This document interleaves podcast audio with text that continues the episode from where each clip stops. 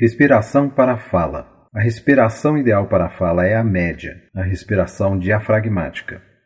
A respiração diafragmática é a respiração lateral, pois ao executá-la, você sentirá que suas costelas se expandirão lateralmente e não haverá expansão abdominal nem torácica, assim como os ombros não se levantarão.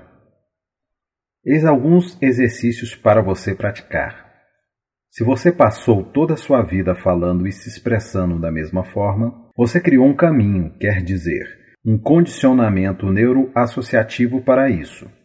Agora terá que criar outro caminho através de treinamento. Exercícios respiratórios. Respiração diafragmática profunda. Colocar as mãos sobre as últimas vértebras levemente.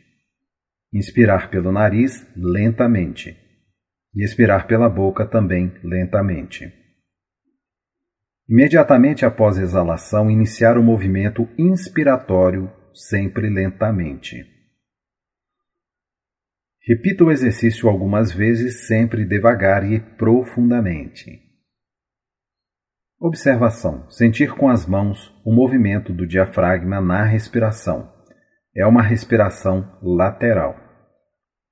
Exercício 2. Imprimir ritmo à respiração.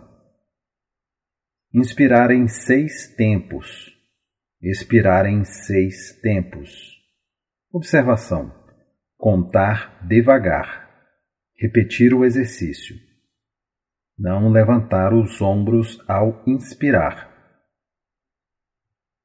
Exercício 3.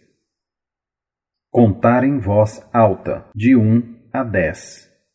Inspire. Na expiração, contar em voz alta até 10, articulando devagar. Exercício 4. Em voz alta, contar de 21 a 30. Inspire. Na expiração, contar em voz alta de 21 a 30, um pouco mais rápido do que o anterior, sempre articulando bem as palavras. Lembre-se, para criar um novo condicionamento, você terá que praticar. É através do treinamento contínuo que se cria um novo caminho neural.